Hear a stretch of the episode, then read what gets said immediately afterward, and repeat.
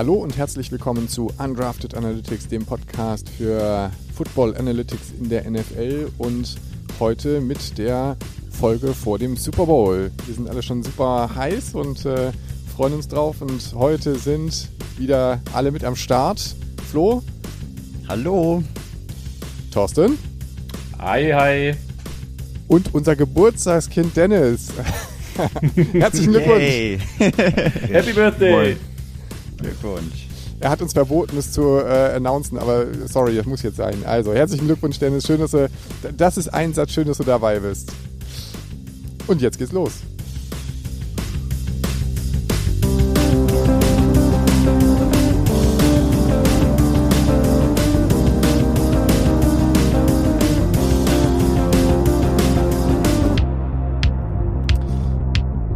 Liebe Footballfreunde, der Super Bowl steht an und äh, das große Saisonfinale. Wir sind alle gespannt und ähm, haben eine total volle Folge heute nochmal mit allen möglichen Themen zu allem, was jetzt schon so passiert ist äh, in, dem, in den Conference Championships. Und äh, auch sonst äh, gibt es ja eine Menge Themen, die die Footballwelt bewegt haben in der äh, letzten Zeit. Das geht ja quasi fast schon ähm, nahtlos über in die Offseason und Personalentscheidungen und so weiter. Also jede Menge Themen, aber vor allem steht natürlich der Super Bowl an und da wollen wir euch wie immer mit den wichtigsten Analysen äh, vorbereiten und äh, euch das schon mal mitgeben, damit ihr bestens informiert dann auch in das Spiel reingehen könnt.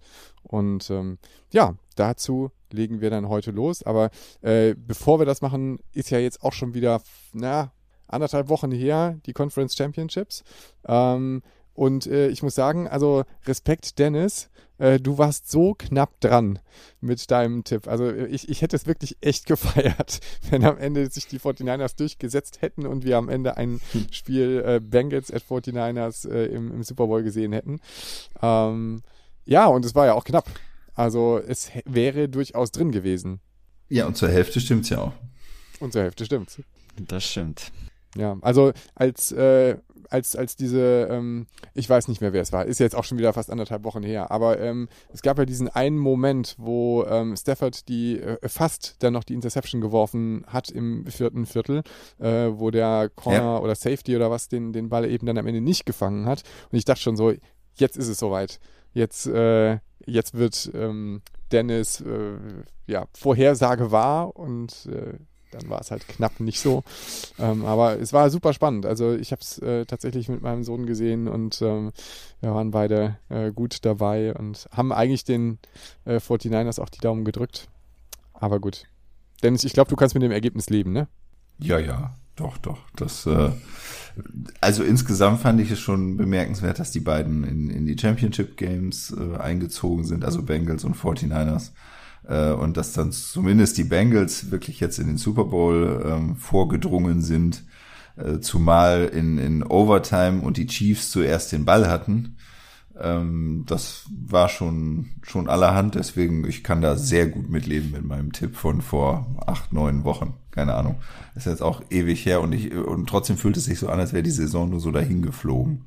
Das stimmt, ja. Das Witzige ist ja, dass äh, Dennis, du ja einer der Data Scientists hier in dem Podcast dann doch mit deinem Bauchgefühl richtig lagst, ja. Äh, obwohl ja die Daten komplett gegen die Bengals äh, die 49ers gesprochen haben. Naja, also es geht ja immer darum, sorry für den kleinen Exkurs jetzt, aber ich bin ja ein äh, großer Verfechter in, in meiner Arbeit, dass es immer darum geht, äh, die Maschinen oder die Daten äh, mit den Menschen zu verknüpfen und nicht immer nur Blackbox-Modelle dahinzustellen oder ja irgendwelche Leuchtturmgeschichten, die dann für sich alleine laufen. Deswegen ist das also nicht komplett gegen das, was ich sonst versuche immer zu erzählen und, und weiterzutragen, ähm, sondern genau darum geht's, dass man Daten und Bauch miteinander verknüpft. Und sicherlich war mein Bauch damals auch ein bisschen von den Daten beeinflusst. Deswegen bin ich da voll auf Linie. Sehr gut, ja. Aber wie sehr hast du noch dran geglaubt, als die Bengals 21 zu 3 hinten lagen? Zwischenzeitlich im Spiel. ja, nicht, nicht mehr so, ja. nicht mehr so viel. Ich, ich hatte ja vor, äh, beziehungsweise ich bin ja auch gar nicht mit der Erwartung reingegangen. Ich war mit der Erwartung reingegangen, dass wir uns jetzt eigentlich über Chiefs gegen die Rams unterhalten. So, dass es die Bengals geschafft haben und dass es bei den 49ers dann so knapp war, Nee, hätte ich vorher nicht gedacht. Also für mich komplette Überraschung ähm, vor, vor diesem oder kurz, kurz nach diesem Wochenende. Ähm, von daher auch da vollkommen im Reinen. Ja, also Joe Burrow hat ja jetzt schon so ein bisschen diesen Ruf als Cool Kid und ähm, ich fand tatsächlich, also wenn man ihn da auf der Bank gesessen, äh, gesehen hat, als er da saß und ähm, als sie eben schon so weit zurücklagen, habe ich noch gedacht, so, also der wirkt wirklich entspannt. Also es war jetzt nicht keine Sorgenverhalten, kein, kein gar nichts, einfach nur konzentriert und äh, relativ entspannt. Ja, also ich habe schon gedacht, okay, das Spiel ist noch nicht vorbei, aber klar, dass, dass äh, Mahomes und die Chiefs sich das nochmal aus der Hand nehmen lassen, war gerade nach dem ähm, äh, Spiel vorher gegen die Bills einfach ja nicht, nicht zu erwarten. Also aber ja. schön. Also ich ja. bin ja immer auch für Außenseiter, insofern ähm, auf die Tipps für den Super Bowl kommen wir ja nachher noch. Ja, genau. Wobei man ja sagen muss, dass äh, Joe Burrow an sich jetzt auch einen kleineren Rucksack einfach mit sich trägt, jetzt als Patrick Mahomes, ja, wo die Erwartungen schon einfach da sind, dass er in den Super Bowl einzieht. Alles, was Joe Burrow jetzt geschafft hat, war eh schon mehr, als man eh erwartet hätte für die Saison. Ähm, von daher, aber ja, ich gebe dir recht, er ist auf jeden Fall sehr cool und äh, wird jetzt auch viel oft genannt äh, Joe Cool. Ja. Äh, und äh, dass er den Coolness-Faktor von Mahomes nochmal übertroffen hat, wird auch schon gesagt. Aber ja, ich bin gespannt. Ja, sprechen wir jetzt noch über den Pro Bowl in Detailtiefe Unbedingt. und statistischen Analysen. Unbedingt. Ich habe tatsächlich mir die YouTube-Zusammenfassung an, angefangen anzuschauen und nach drei Minuten habe ich abgeschaltet. Ich dachte so, nee, das ist echt Zeitverschwendung ja. pur. Aber gut. Also live würde ich mir das ja echt mal anschauen, aber so irgendwie dafür wach bleiben, keine Ahnung. aber ähm, ich fand die die Regel, ich fand die Regeländerung ganz interessant äh, und habe mich gefragt, ob, also ob das wirklich so geil ist, wenn man das wirklich einführt. Und zwar, wenn du gescored hast, dass dann das Team, was gescored hat, halt keinen Kickoff macht, sondern du dann einen vierten und 15 äh, mhm. an der eigenen Endzone, in der eigenen Red Zone quasi bekommst. Dieses Spot and Choose, ne? Genau, richtig. Ne? Das ist dann quasi ja. wie ein kleiner Onside-Kick, äh, den du dann immer auswählen kannst. Finde ich eigentlich ganz interessant von ähm, so vom Gambling-Faktor her, ne? Ja, ja. Nee, also auf jeden Fall irgendwie besser als ähm, teilweise die, die Onside-Kicks. Klar, von der Wahrscheinlichkeit her ist es vielleicht, vielleicht gleich, aber so, so diese, also wenn man weiß, der, der haut gleich nur den Ball so ein paar Meter weit und äh, alle springen irgendwie drauf, so gut es ja. irgendwie geht, ist es halt für meine Begriffe jetzt auch nicht so interessant, als wenn die da jetzt wirklich stehen, okay, jetzt packen die wirklich einen Spielzug aus und versuchen, die 15 Yards mit, mit einem Versuch zu überbrücken. Deswegen, ja, Warum nicht in Zukunft mehr davon? Also was ich mir tatsächlich ganz gerne anschaue, vielleicht, keine Ahnung, da bin ich jetzt wahrscheinlich auch irgendwie Nerd oder so, aber äh, ich finde ja diese Pro Bowl Skills Challenges, die finde ich irgendwie ganz, ja. tatsächlich ganz witzig. Finde ich auch gut. Weil man äh, da die Leute einfach auch nochmal anders sieht, ne? Mal, mal ohne Helm und irgendwie auch so ein bisschen mitkriegt, wie die interagieren und das finde ich irgendwie tatsächlich ganz, ganz witzig. Aber das, das war klar, dass du das sagst, weil Russell Wilson hat ja richtig performt bei dem Skill Showdown äh, diesmal. Der hat ja richtig abgeräumt. Ich weiß gar nicht, Precision Passing, ne, war, war, ja. wo er so richtig abgeräumt hat. Da war ich auch äh, positiv überrascht. Schwer beeindruckt, ja. Also wer es noch nicht gesehen hat, einfach mal bei YouTube äh, schauen. Precision Passing Challenge äh, Russell Wilson. Äh, es gibt ja Diskussionen darüber, ob er den äh, Seahawks erhalten bleibt über die Saison hinaus. Ähm, und danach äh, haben natürlich alle Fans gesagt, er muss bleiben. Ja, ist auch egal. ähm, da, ja, daran sollte man es nicht ne? abhängig machen. Ja. Aber gut, okay, kommen wir mal zu den wirklich wichtigen Themen, ne? Äh, große Personalien. Ein äh, der Goat verlässt das Schiff. Ja. Oder die NFL. Obwohl, erstmal ja, er verlässt es dann, nee, doch nicht, dann wieder ja. Und jetzt relativ neu in einem seiner Podcasts hat er gesagt, ja, sag niemals nie wegen Comeback. Gucken wir mal. Ich glaube, dafür ja. hat er ordentlich Ärger bekommen von Giselle Böhnchen, dass er sowas wieder gesagt hat. Könnte sein, ja. Tja. Also ich, ich weiß, das ist jetzt vielleicht sogar für jemanden, der es eigentlich mit den Falcons hält, äh, etwas unpopulär, weil man ja jetzt äh, am Ende gegen ihn, der einem da den einen Super Bowl so sehr verhagelt hat, sag ich mal, ähm, auch noch zweimal im Jahr spielen musste, als er in Tampa Bay war. Aber ich, das ist jetzt nur rein persönlich, fand ihn jetzt in Tampa Bay sogar ein bisschen sympathischer und muss jetzt sogar sagen, eigentlich verliert die NFL mit ihm da jetzt auch so, ja, so, so ein Gesicht. Und ähm, ja. ja, haben schon gesprochen, Geburtstag, wenn man selbst älter wird, denkt man ja auch drüber nach. Und ähm, ich fand das jetzt gar nicht verkehrt, einen äh, ne, Super Bowl, Quatsch, einen ähm, Quarterback so mit leichten grauen Ansätzen zu sehen, wenn man selbst älter wird. Das ist schon beruhigend, wenn man sieht, der kann immer noch super spielen auf hohem Niveau. Aber ja, das sind nur persönliche Einschätzungen. Ich weiß aber nicht, ob das beruhigend oder nicht doch eher frustrierend ist, wenn man dann so Leute sieht, die im Zweifel sogar ein Jahr älter sind und da irgendwie noch äh, im Zweifel den Super Bowl gewinnen. Aber gut, kann ja auch motivierend ja, sein. Ja. Man kann alles schaffen mit dem nötigen Ehrgeiz und dem nötigen Einsatz. Ja gut, also Super Bowl-Sieger werden wir wohl nicht mehr, nicht in diesem Leben. ähm, aber ja, so, so gewisse andere äh, sportliche Ziele kann man sich ja zum Beispiel dann trotzdem noch setzen. Und da finde ich sowas ganz, äh, ganz nett äh, anzusehen. Ja, also ja. falls er gehen sollte, geht jedenfalls dann doch wirklich eine Ära zu Ende. Ne? Ich glaube, das kann man durchaus so sagen.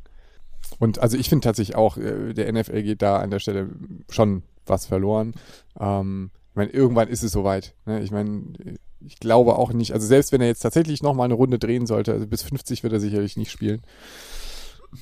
Nee, er wartet jetzt, macht Pause, bis er 50 ist, um dann nochmal zu.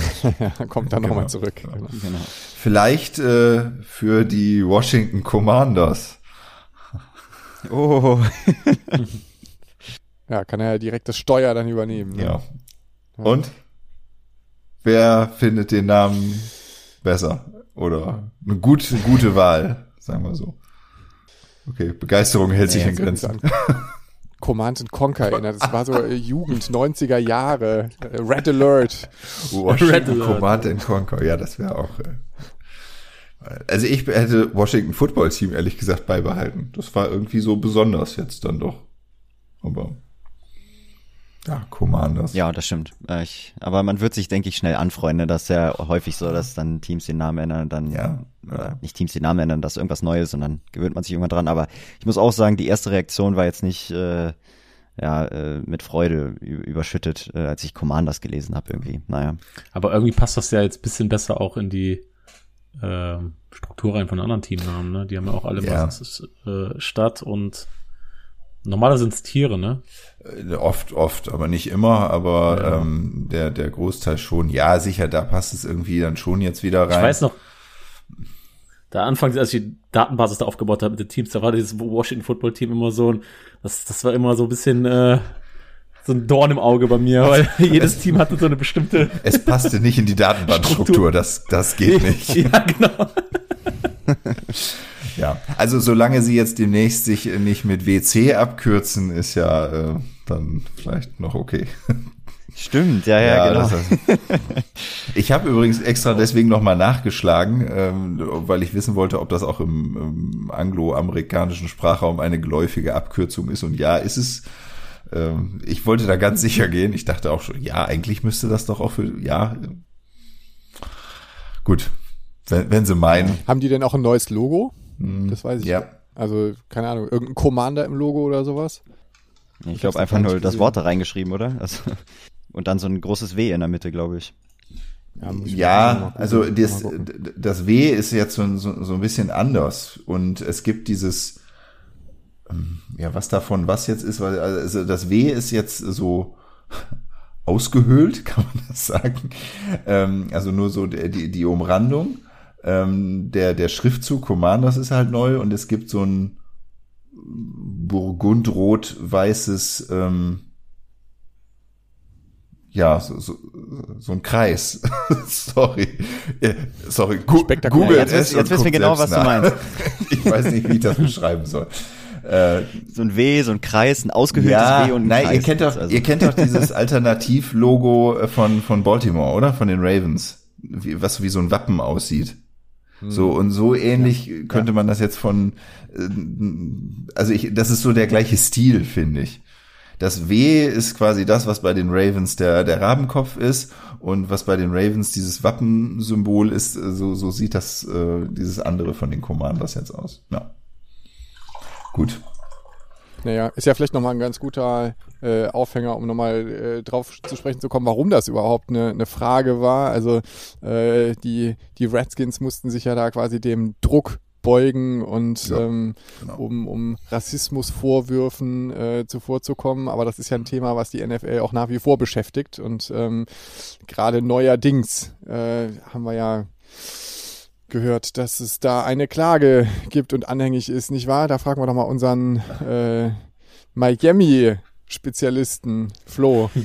Ja, also ich kann euch mal äh, ein bisschen auf den Stand bringen, was da gerade in Miami, beziehungsweise ja nicht nur in Miami, sondern jetzt ja in der gesamten NFL los ist. Ähm, also Brian Flores, ehemaliger Trainer, Head Coach der Miami Dolphins, hat da ein ganz schönes, ähm, ganz schönen Stein zum Rollen gebracht. Ähm, ich denke mal, angefangen hat das ja schon irgendwie so mit der Nachricht nach der Regular Season, als der Owner der Miami Dolphins ja gesagt hat, äh, ja, Brian Flores wird nicht mehr die Miami Dolphins trainieren. Und ähm, das war ja schon ein großer Schock für die ganze Football-Szene eigentlich, weil Brian Flores ja echt ein angesehener Trainer ist und auch das, was er, was er mit den Dolphins eben erreicht hat, ist ja jetzt auch echt äh, nicht schlecht gewesen, klar nicht herausragend, aber das war ja schon eine große Kritik und viele haben sich ja gefragt, okay, hä, warum dieser Move? Und vielleicht gibt's jetzt so ein bisschen Erklärung darauf, denn am 1. Februar hat sich Brian Flores äh, geäußert und hat die NFL plus drei weitere Teams angeklagt. Ähm, also er hat die NFL selbst angeklagt, er hat die Denver Broncos angeklagt, die New York Giants und die Miami Dolphins. Zum einen wegen Rassismus und dann auch wegen eines anderen Vorwurfs. Äh, werde ich gleich noch ein bisschen genauer drauf eingehen.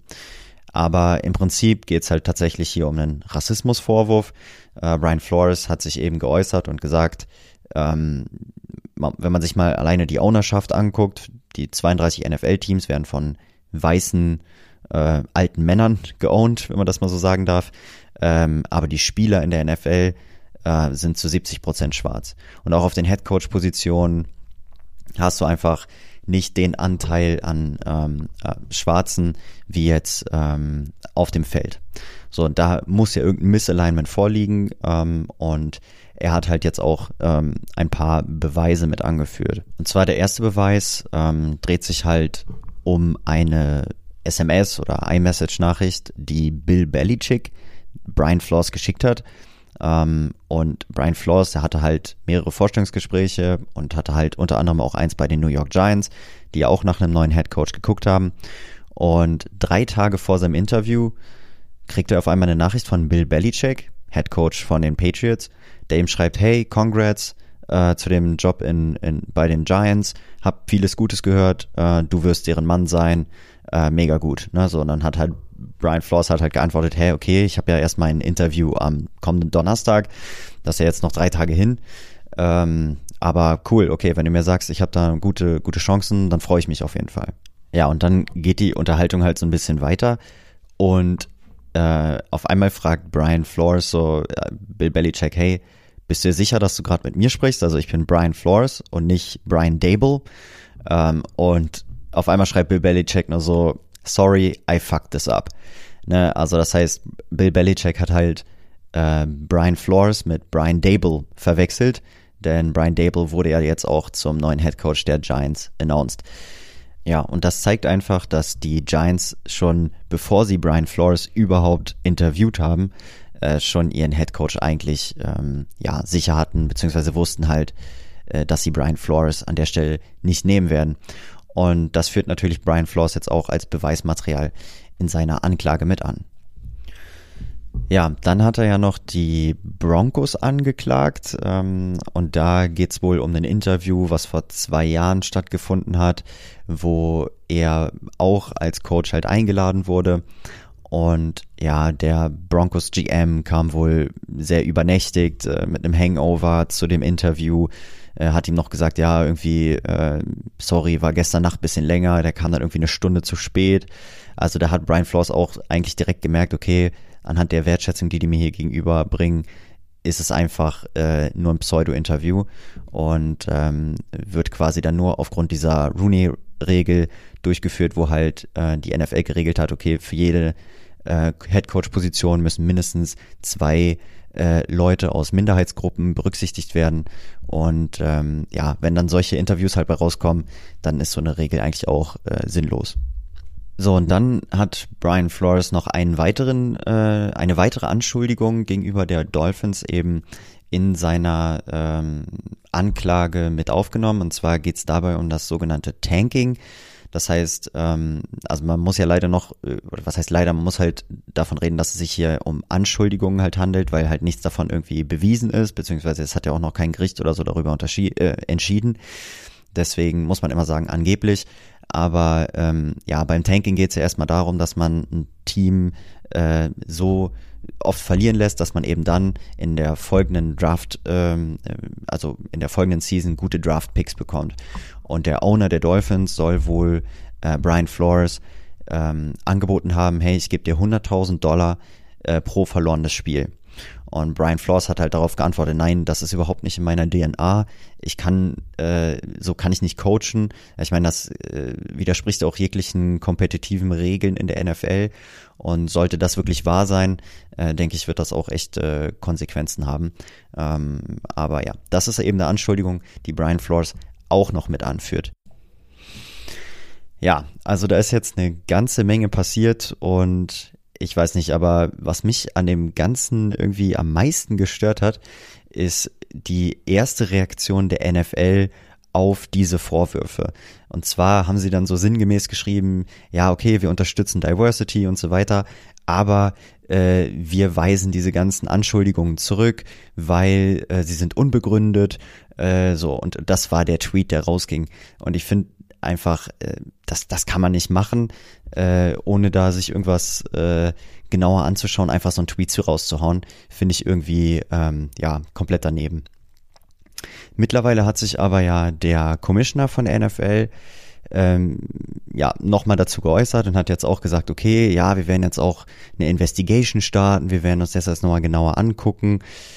Ja, Brian Flores und sein Team, die haben jetzt auch schon geschrieben, ja gut, wir denken mal, hier handelt es sich jetzt irgendwie um Kosmetik oder irgendwie gute Presse, ne, damit man hier halt wenigstens so ein bisschen was zur Besänftigung ähm, beitragen kann, aber ja, also schwierige Situation.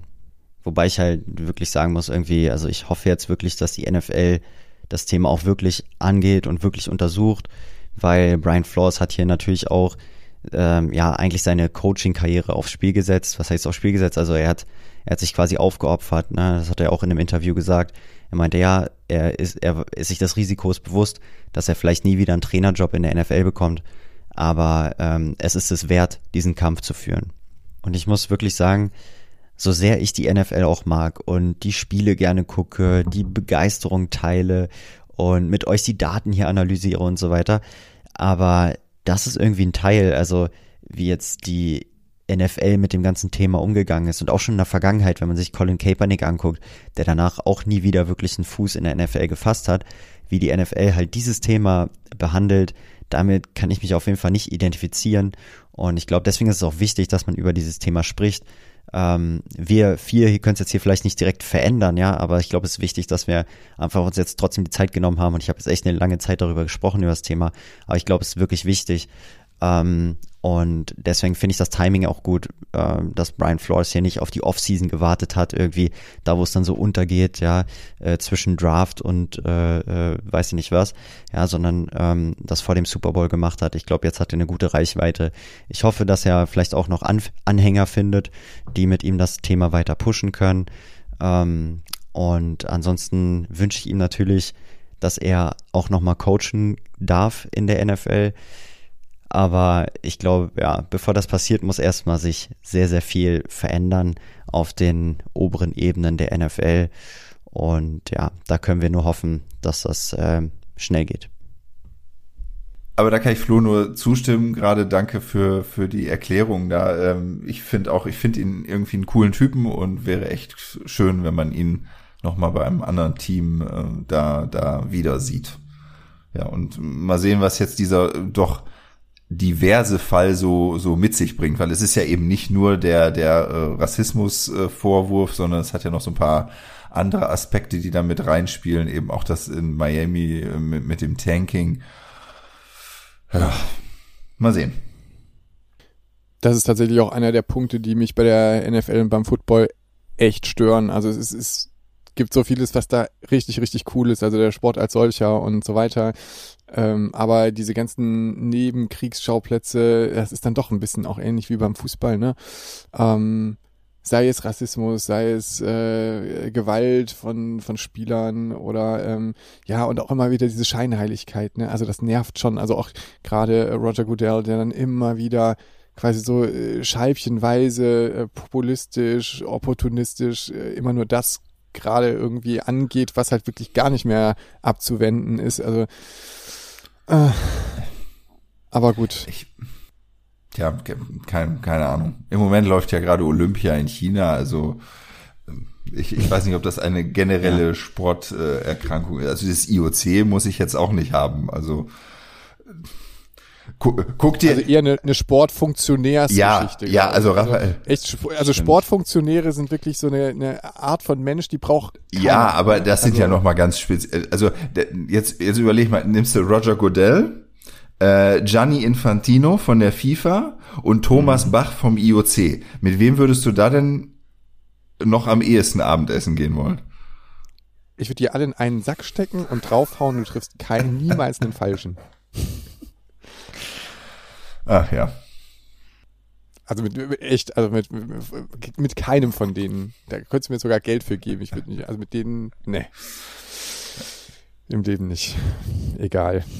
Ah, jetzt haben wir uns genug aufgeregt. Kommen wir auch noch äh, schöne Themen, wo wir schon beim Geld sind. Ne? Ja, wo wir beim Geld sind, beziehungsweise Denver war ja gerade auch noch äh, Thema. Ähm, ja, wer mag denn mal Geld ausgeben für, für ein Footballteam? Denn die Denver Broncos stehen zum Verkauf.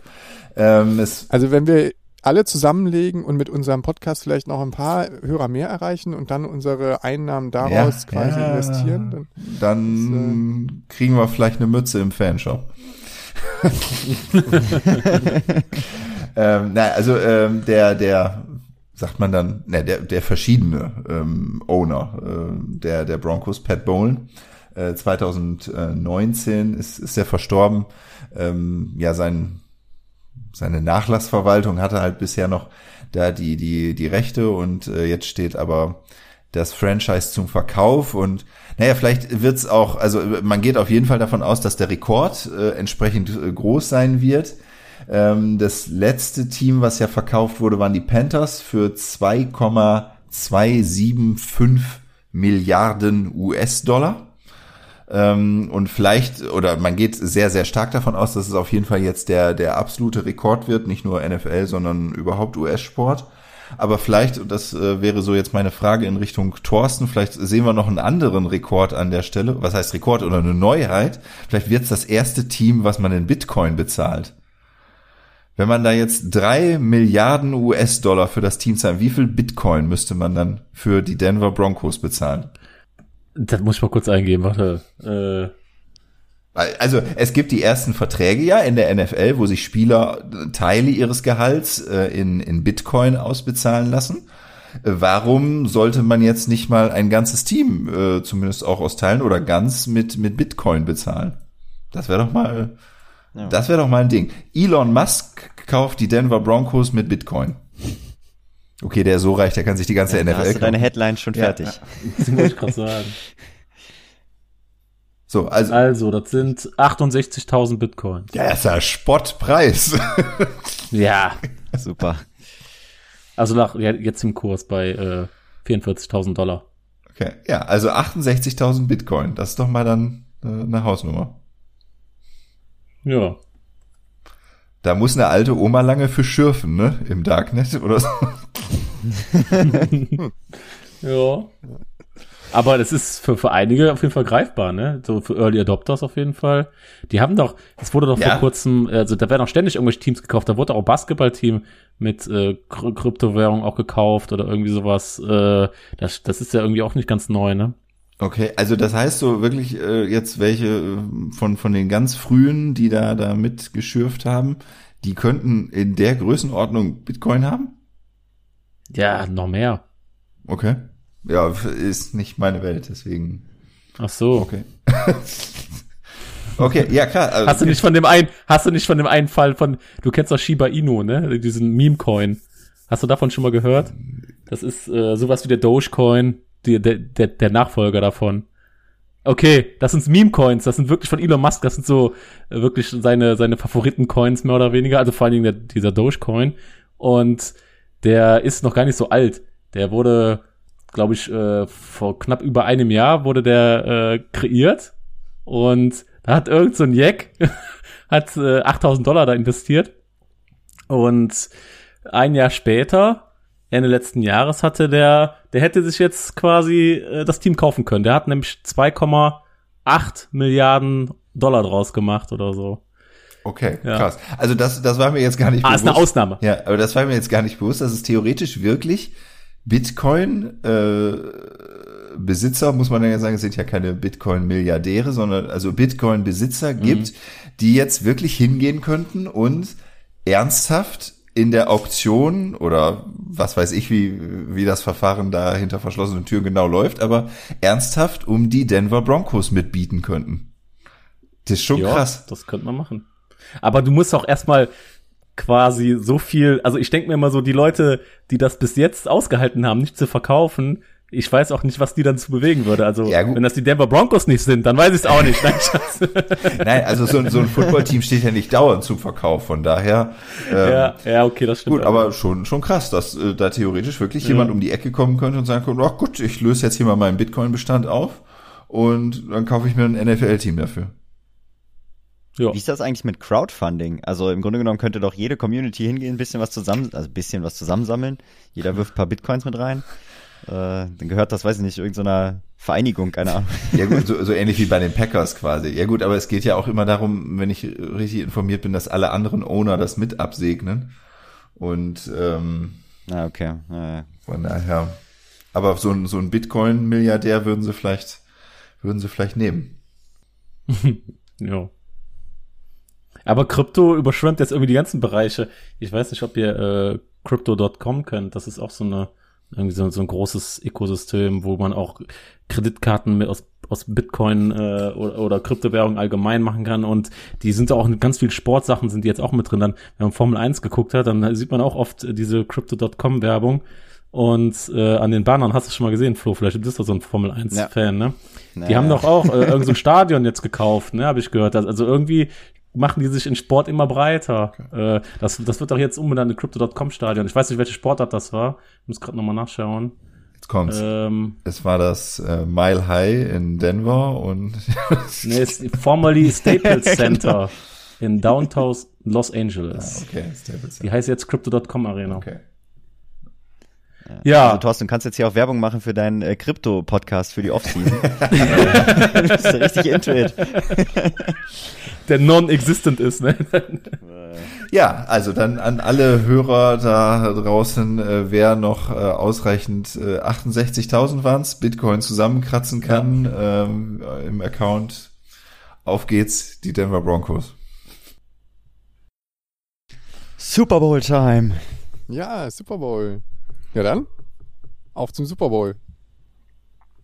Wollen wir mal schauen, wer gewinnt? Das wäre doch mal eine Idee. Ja, verraten Da sind wir mal. schnell mit durch. Genau. Wir gehen, wir gehen einfach direkt auf den Simulator und dann sind wir eigentlich auch schon durch. Ja. Können wir uns alle Analysen sparen, weil der äh, Simulator so erfolgreich und so genau war über die ganze Saison. genau. Können wir Da direkt äh, alle Analysen. Ja, da, zur Ja, Hälfte richtig schauen wir uns trotzdem nochmal an. Ja. Ne? Vielleicht gehen wir trotzdem nochmal rein. Fang, fangen wir mal langsam an. Ähm, wir haben ähm, oder wir nähern uns dem ganzen Thema jetzt aus ähm, vier Blickwinkeln, sage ich mal. Äh, die meisten davon kennen die äh, ZuhörerInnen schon. Einer, ein wesentlicher ist, ist, ist neu. Äh, wir fangen an. Der erste Blickwinkel wird sein wieder, wir schauen auf die historische Performance über die jetzt dann bald abgelaufene Saison und zwar für die beiden Teams natürlich noch, die übrig geblieben sind, die Bengals und die Rams.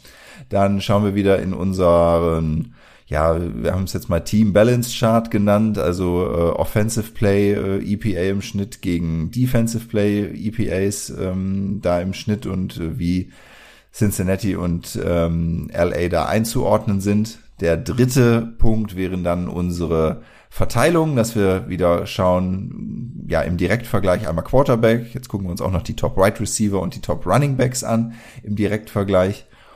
Und das letzte wird noch etwas Besonderes sein, über das wir reden, wo wir vielleicht auch im, im Nachgang äh, jetzt kurz vom Super Bowl noch das eine oder andere posten werden bei, bei Instagram.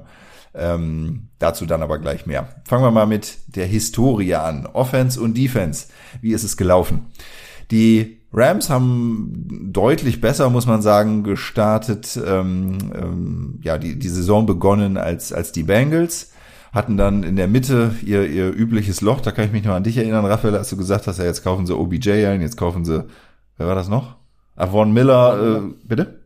Ja, mhm. Von Miller ein und jetzt kriegen sie irgendwie nichts mehr gebacken. Ja, genau, da, das ist dann so ein richtiges Loch mittendrin gewesen und ähm, dann haben sie sich aber auch wieder erholt.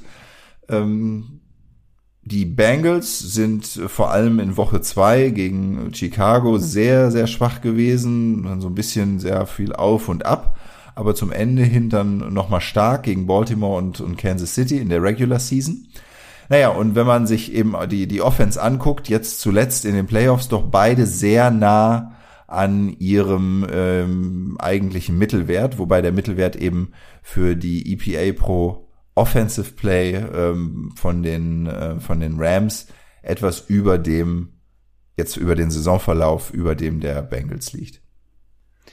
Ja, vielleicht nochmal äh, für die ZuhörerInnen, die jetzt nur sich einmal im Jahr den Super Bowl anschauen, äh, die jetzt den Begriff EPA noch nicht gehört haben. Also äh, ganz kurz zusammengefasst, also EPA ist einfach eine analytische Kennzahl, die halt nach jedem Play berechnet wird und steht halt für Expected Points Added. Und je höher der Wert ist, desto effektiver war quasi der Spielzug und daran kann man eben dann die verschiedenen Teams vergleichen. Ja, und das ist quasi die zentrale Metrik, die wir halt benutzen, um äh, jetzt die Analysen durchzuführen. Ja, also wir haben auf unserer Grafik, die ihr auch bei Instagram unter Undrafted Analytics finden könnt, ähm, haben wir auch mal so, so ein paar besondere Ausreißer oder die, die ähm, ja, größten Werte sowohl ins Positive als auch ins Negative äh, annotiert, also dran geschrieben, was das für ein Spiel war. Und jetzt bei, bei unserem Offense-Chart finde ich halt schon ja ein bisschen ausgeprägt. Ich, ich, ich gebe jetzt zu, ich mache jetzt Klammer auf, ich gebe zu, ich gucke jetzt ein bisschen aus der Brille der Bengals. Klammer zu. Aber da sieht man halt, dass die Rams ihre Top-EPA-Werte unter anderem gegen Chicago und Jacksonville hatten.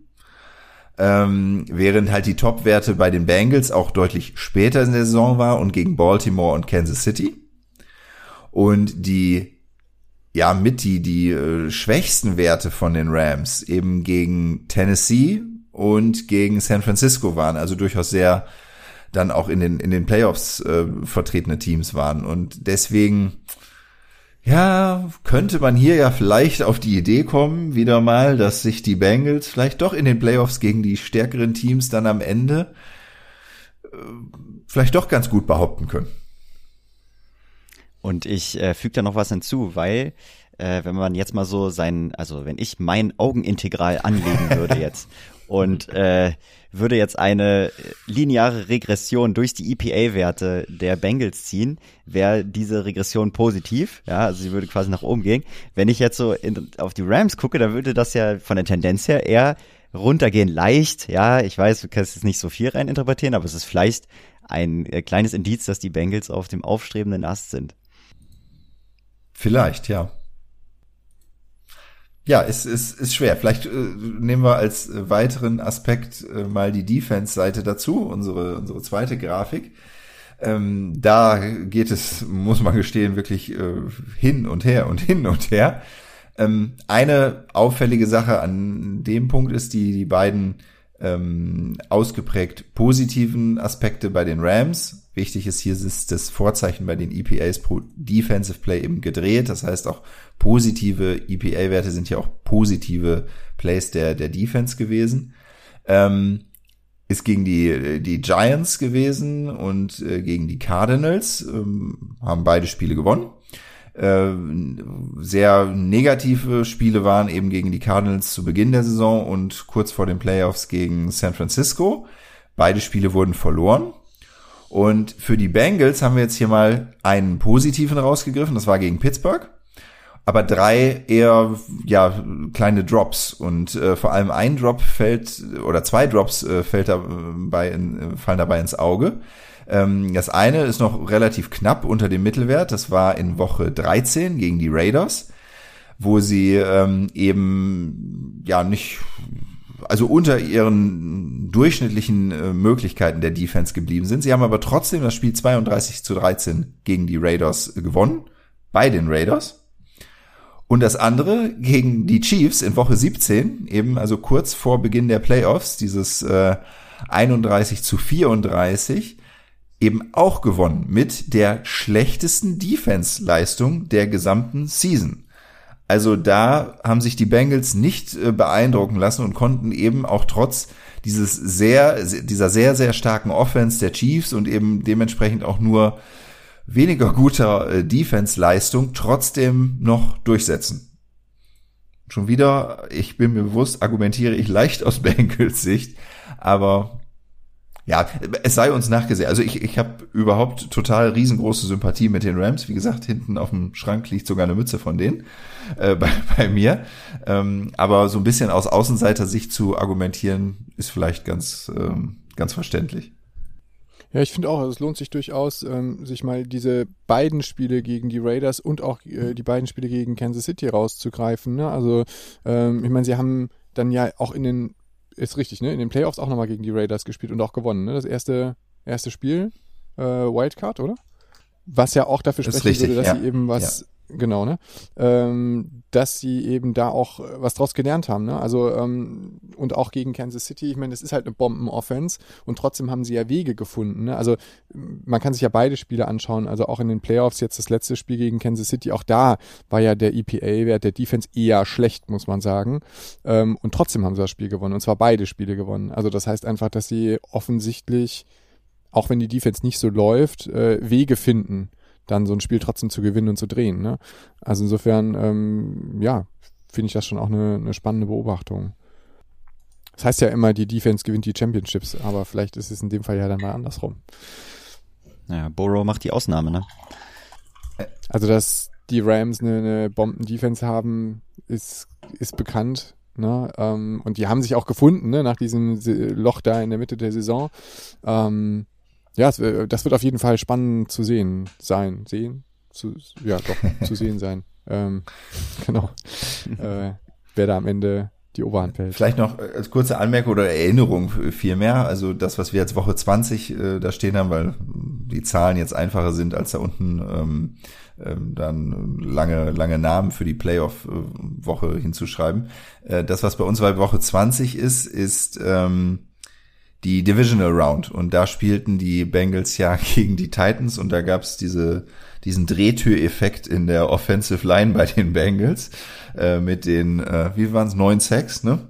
Gegen gegen Burrow. Und sie, sie haben sie haben trotzdem ja, gewonnen. Ja. und wenn man sich noch mal auf der Offensive Seite das äh, anschaut da liegen sie sogar im positiven EPA Bereich also es ist gar keine ähm, im Endeffekt so, so super schlechte Geschichte gewesen. Natürlich hat Borrow dann mit seinen großen Plays das rausgerissen, aber dazu ist er eben in der Lage, das wirklich, äh, wirklich zu schaffen. Und deswegen, also dieser, dieser Punkt, zwar unter, unter Schnitt, klar, unter, unter deren Schnitt, aber immer noch äh, in, in einem Bereich, wo, wo, wo wir uns da sehr nah um, um die Mitte bewegen. Das äh, finde ich auch bemerkenswert, dass ausgerechnet dieses Spiel, wo, wo das so augenfällig war, dass die O-Line da Probleme hat, dass sie da trotzdem nicht nur mit dem Sieg rausgegangen sind, sondern auch von, von der äh, Performance der, der Offense äh, gar nicht so schlecht dastanden. Fairerweise muss man sagen, auf der Defensive-Seite sieht man allerdings auch, dass sie in dem Spiel ähm, deutlich über ihrem Schnitt lagen. Hm. Aber umso besser, ne? Wenn immer ein Teambereich den anderen bei Schwächephasen ausgleichen kann. Gut, dann ja, haben wir ja in den vorhergehenden Playoff-Spielen äh, uns immer mal angeschaut, wenn wir sagen, okay, wir nehmen den EPA-Wert pro Offensive Play und im Schnitt jetzt, also den Durchschnitt, ähm, und wir nehmen den Durchschnitt EPA pro Defensive Play und ordnen das in so einem Diagramm, äh, wie man das früher aus der Schule kennt. äh, wo stehen da die verschiedenen Teams? Und das fing in den Wildcards und in den Divisional Rounds war das immer noch eine sehr bunte Grafik mit sehr, sehr vielen Teams drauf. Letztes Mal zum Championship war das schon sehr übersichtlich mit nur noch vier Teams drauf und jetzt wäre es ein bisschen sehr langweilig gewesen mit nur zwei Teams drauf. Okay, eins ist äh, weiter rechts und eins ist äh, und höher als das andere. Ähm, aber deswegen haben wir es jetzt hier einmal ein bisschen anders gemacht. Wir haben natürlich die Bengals und die Rams dargestellt. Das sind auch die, die größten äh, ja, Name-Badges äh, da drauf. Und wir haben auch dran geschrieben, wie groß ist denn die Differenz jetzt ähm, beim Off äh, EPA pro Offensive Play und beim EPA pro Defensive Play. Das ist nämlich einmal sind die Rams beim bei der Offense 0,038 ist der Mittelwert besser und bei der Defense 0,018 äh, besser. Aber wir haben jetzt mal hinzugefügt, gegen welche Teams haben denn die Bengals einerseits und die Rams andererseits in den Playoffs gespielt? Und wo liegen die denn in dieser entsprechenden ähm, Darstellung? Und das ist schon unterschiedlich und sehr auffällig, dass es dann oder, oder es ist auffällig, dass es da einen sehr großen Unterschied äh, an an der Stelle gibt, oder? Ja, also wenn man sich mal die Cincinnati Bengals anguckt und die Gegner waren ja die Tennessee Titans, die äh, Raiders und die Chiefs ähm, und sich das Dreieck einfach mal von der Fläche anguckt und das mal vergleicht mit dem äh, bläulich gefärbten Dreieck, was ähm, die Gegner von den Rams darstellt, äh, kann man daraus erstmal ableiten, dass die Cincinnati Bengals einfach mal gegen äh, sehr viel verschiedenere Teams äh, gespielt haben. Ja, die Kansas City Chiefs mit einer sehr starken Offense, einer schwächeren Defense, Tennessee Titans stärkere Defense, schwächere Offense. Also die mussten sich da viel individueller einstellen. Bei den Rams scheint es anders gewesen zu sein. Ja. Also wichtig dazu, wer auf unsere Grafik schaut, äh, wir, wir erklären es natürlich ja, aber wer drauf schaut, wichtig ist die, äh, diese, diese Flächen, diese Dreiecke verbinden nur die Teams, gegen die ähm, der jeweilige Super Bowl-Teilnehmer gespielt hat. Das heißt, ganz wichtig, Cincinnati liegt nicht im Dreieck der Rams, auch wenn es so aussieht, sondern das liegt daran, dass San Francisco sehr, sehr nah da an den, an den Bengals dran liegt. Ja, also für alle, die die Grafiken nicht vor Augen haben, ähm, kann man vielleicht einfach zusammenfassend sagen, dass die Rams gegen tendenziell bessere Teams gespielt haben, wenn man sich jetzt einfach nur mal die EPA-Werte anschaut mit Tampa Bay, Arizona und San Francisco.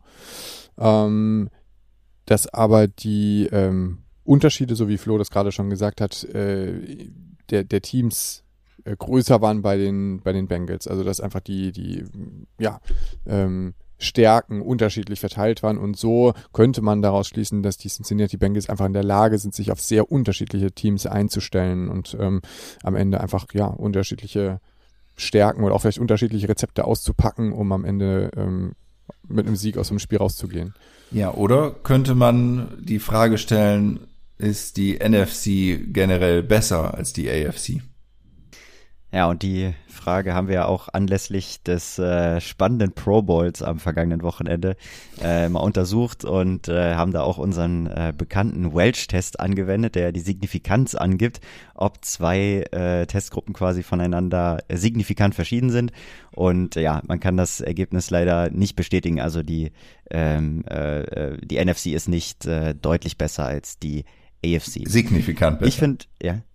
Signifikant besser, genau, das stimmt. Äh, natürlich von den reinen Zahlen her, von den durchschnittlichen Werten ist die NFC äh, leicht besser, aber genau, wie Dennis richtig sagt, nicht signifikant.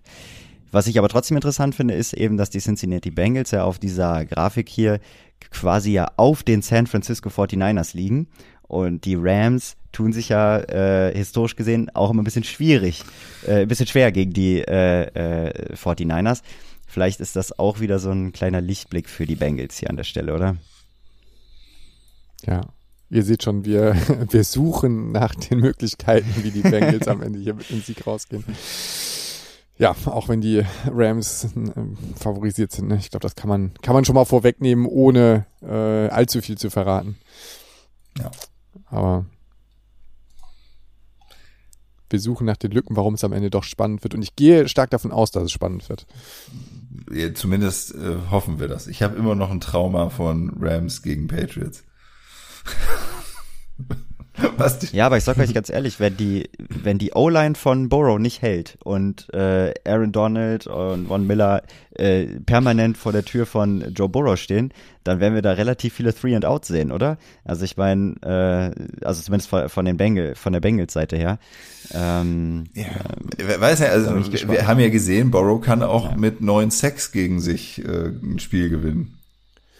Ja, gut. Ja. ja, und womit das zusammenhängt, das sehen wir gleich, glaube ich, noch. Ne? Also, ähm, vielleicht gehen wir mal in den Grafiken weiter, weil äh, ich glaube, es gibt da durchaus ein Rezept, was, äh, was funktionieren kann, dann eben auch gegen so einen starken Pass Rush. Also, wir haben ähm, ja in den Playoffs bisher schon ähm, ja die die einzelnen EPAs, die bei einem einzelnen Play erzielt wurden, ähm, euch gezeigt und und aufgetragen und dann eben so eine Verteilungsfunktion darüber gelegt. Ich hatte das damals damit erklärt, äh, als wenn man quasi auf so ein ähm, ja so ein Zollstock äh, die die Lego-Steine draufpackt und äh, wenn ich einen EPA-Wert von zwei habe, dann lege ich da einen Lego-Stein hin.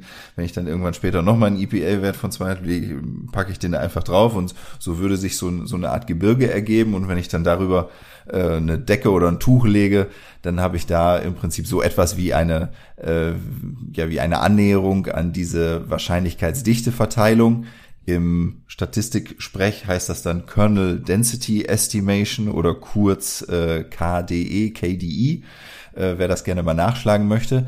Das drückt nichts anderes aus als da, wo die Kurve besonders hoch ist, da ist die Wahrscheinlichkeit auch relativ hoch, dass dieses Team, dieser Spieler, je nachdem, was man da gerade vor sich hat, ähm, diesen EPA-Wert ähm, in, in einem Play auch erreicht. Das heißt nicht, dass er den immer erreicht, es ist nur wahrscheinlicher als vielleicht an der Stelle, wo die Kurve ein bisschen niedriger ist.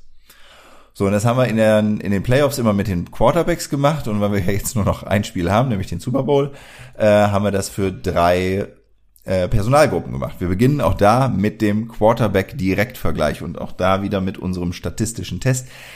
Der Mittelwertsunterschied bei den beiden, bei Joe Burrow gegen Matthew Stafford von Joe Burrow 0,207 gegenüber Stafford mit 0,304.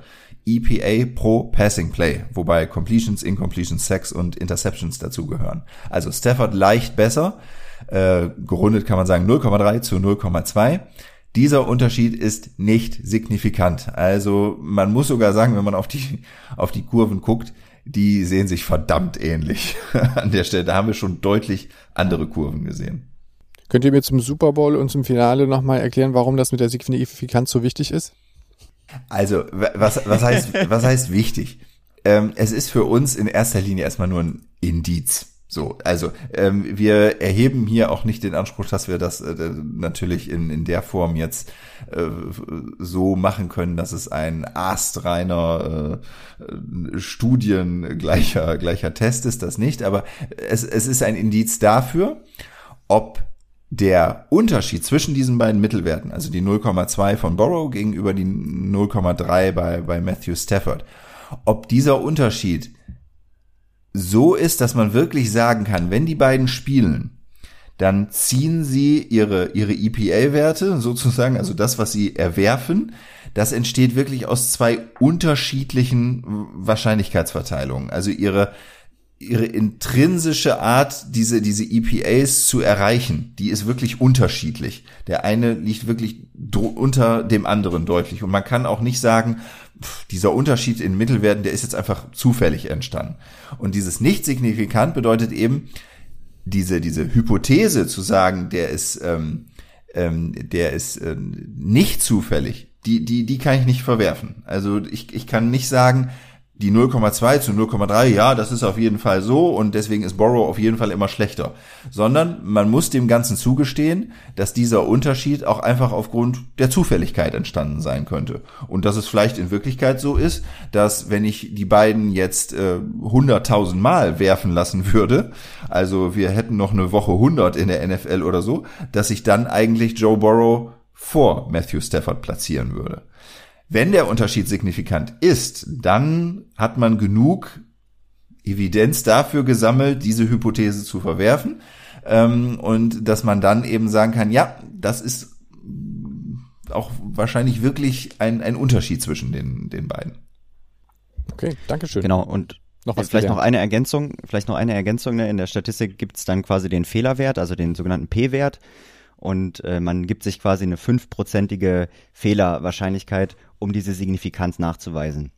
Das heißt, wenn der P-Wert größer 0,05 ist, und das ist auch immer das, was wir in den Grafiken ausweisen, dann kann man eben sagen, okay, der Fehler ist quasi nicht klein genug, um zu sagen, äh, die sind signifikant voneinander verschieden. Also wenn größer 0,05 in unseren Grafiken, dann steht auch immer not significant da. Genau, also bei den Quarterbacks haben wir einen Vorteil für Matthew Stafford wenn gleich eben auch nicht so, dass wir sagen würden, er ist jetzt äh, statistisch signifikant. Gucken wir uns die Top Wide Receiver an. Wer sind die Top Wide Receiver?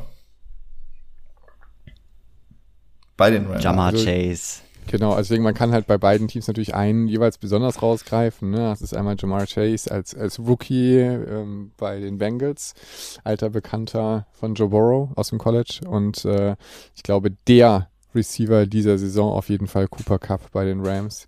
Ähm, aber ergänzt eben auch durch gute, durch gute weitere Receiver auf beiden Seiten. Okay, das heißt also zusammenfassend haben wir auf Seite der Bengals Jamar Chase, T. Higgins und äh, Tyler Boyd und auf Seite der äh, LA Rams Cooper Cup, Van Jefferson und OBJ oder in Langform Odell Beckham Jr. Ja, Genau, mit einem leichten Vorteil für die Rams halt, ja. Genau, und auch da haben wir eben den, den Vorteil. Die Rams mit 0,594, also ich runde ja auch hier mal, das wären dann eine 0,6. Und bei den Bengals sind es 0,495. Da kann, auch da kann man gut runden auf 0,5. Also auch ähnlich wie wir es vorhin beim Quarterbacks hatten. Ähm, wenn die drei ihre Hände mit im Spiel haben, ähm, muss man, muss man sagen, dann liegen die Rams mit 0,6 zu 0,5 vorne. Aber auch das ist nicht signifikant. Aber hier kann man schon sehen, die, die ähm, Wahrscheinlichkeitsverteilungen sehen ein bisschen anders aus. Während äh, wir bei den Rams halt so diesen klassischen Verlauf haben, mit eben auch Maximum durchaus im, im negativen Bereich, aber dann einer, einer dicken Flanke in, in den positiven EPA-Bereich, haben wir so eine Art Kamelhöcker bei, bei, den, äh, bei den Bengals. Also einen ausgeprägten Teil im, im Negativen, aber dann auch nochmal im, im Positiven einen, ähm, ja, einen, einen höheren Wert bei der, bei der Wahrscheinlichkeitsdichte. Ja, was ich äh, nochmal äh, jetzt auch interessant finde, ist einfach, wenn man sich die Mittelwerte anguckt von der vorherigen Grafik, also Matthew Stafford mit beim Passing Play mit einem durchschnittlichen EPA von 0,3 äh, und zu wem wirft er denn, ja? Und wenn man sich jetzt anguckt, wenn er zu seinen drei Top-Receivern wirft, dann ist sein durchschnittlicher EPA einfach mal äh, fast doppelt so hoch, ne? Äh, mit 0,6.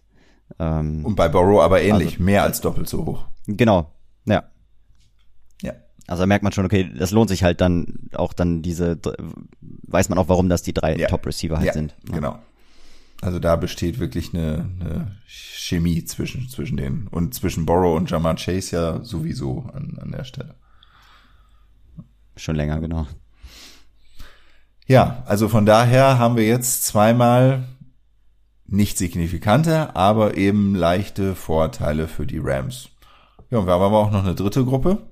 Und dann gucken wir mal, ob es da auch die, die Rams äh, packen können und, und punkten können. Das sind dann die Top äh, Running Backs. Auch da haben wir jetzt wieder drei rausgesucht. Für die Rams sind es äh, Michelle, Henderson und Akers und für die Bengals Mixon, P. Ryan und Evans.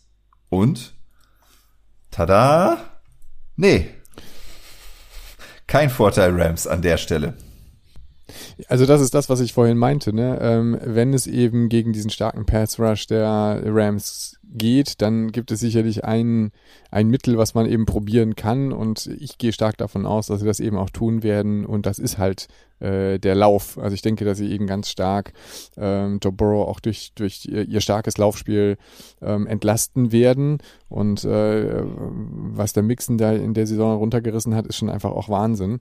Und ja, an der Stelle äh, Jetzt haben wir ja gerade gelernt, was Signifikanz heißt in dem Zusammenhang und äh, ja, tatsächlich an der Stelle äh, sind die Bengals signifikant besser als die Rams. Genau, mit 0,313 zu minus 0,179. Also Minus im Laufspiel, das ist nicht, nicht verwerflich, nicht, nicht schlimm.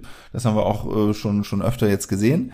Äh, deswegen also nicht da denken, oh Gott, oh Gott, die Rams sind Minuswert beim, beim äh, äh, Rushing, äh, bei den Rushing Plays, aber es sind einfach die Bengals, die hier so immens äh, stark auftrumpfen und, und deswegen zu diesem signifikanten Unterschied führen. Und das ist wirklich, wirklich bemerkenswert. Und an der Stelle auch nochmal, wer mag und da Zeit hat, bitte auf, auf die Grafiken schauen. Man sieht wirklich, wie die Flanke in, in dem positiven EPA-Bereich äh, die ganze Zeit von den, ähm, von den Bengals über der Flanke der Rams liegt. Das heißt also, egal um welche EPA pro ähm, Rushing Play Zahl es da geht, positiver Natur. Sie ist immer wahrscheinlicher, dass, dass die Bengals sie erreichen als, äh, als die Rams. Und die Rams haben auf der, auf der Negativseite da deutlich äh, mehr Übergewicht. Also da könnte ein Schlüssel liegen, ja. Ja, und also auch das erinnert mich tatsächlich an die 49ers, ne, die ja auch ähm, sehr stark über das Laufspiel kommen und da wirklich auch sehr kreativ sind, was so die Laufplays angeht. Und ähm, ja, wenn sich die Bengals da an der Stelle was abschauen und äh, die Möglichkeiten dazu haben sie aus meiner Sicht, ähm, dann kann das durchaus spannend werden. Sicherlich ein, ein Schlüssel zu diesem Spiel. Auch wenn es die ganzen Hater immer sagen, Laufspiel doesn't matter. In dem Fall schon.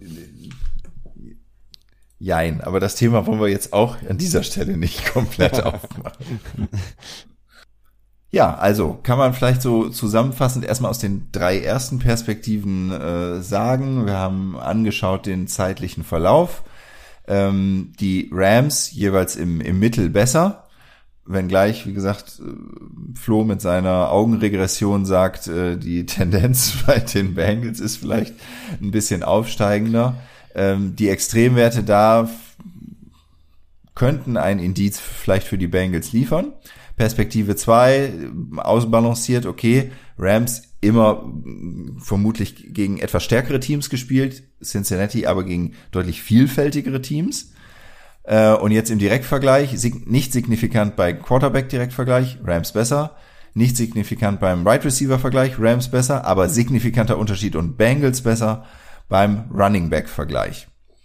Ja, und jetzt wäre ja so ein bisschen mal die Frage, kann man, um wieder den Job als Data Scientist oder so ordentlich zu machen, kann man irgendwie eine Möglichkeit finden, den Head Coaches in irgendeiner Form Hinweise zu geben, Entscheidungshilfen zu geben, Data-Driven Decision Making im Super Bowl zu machen.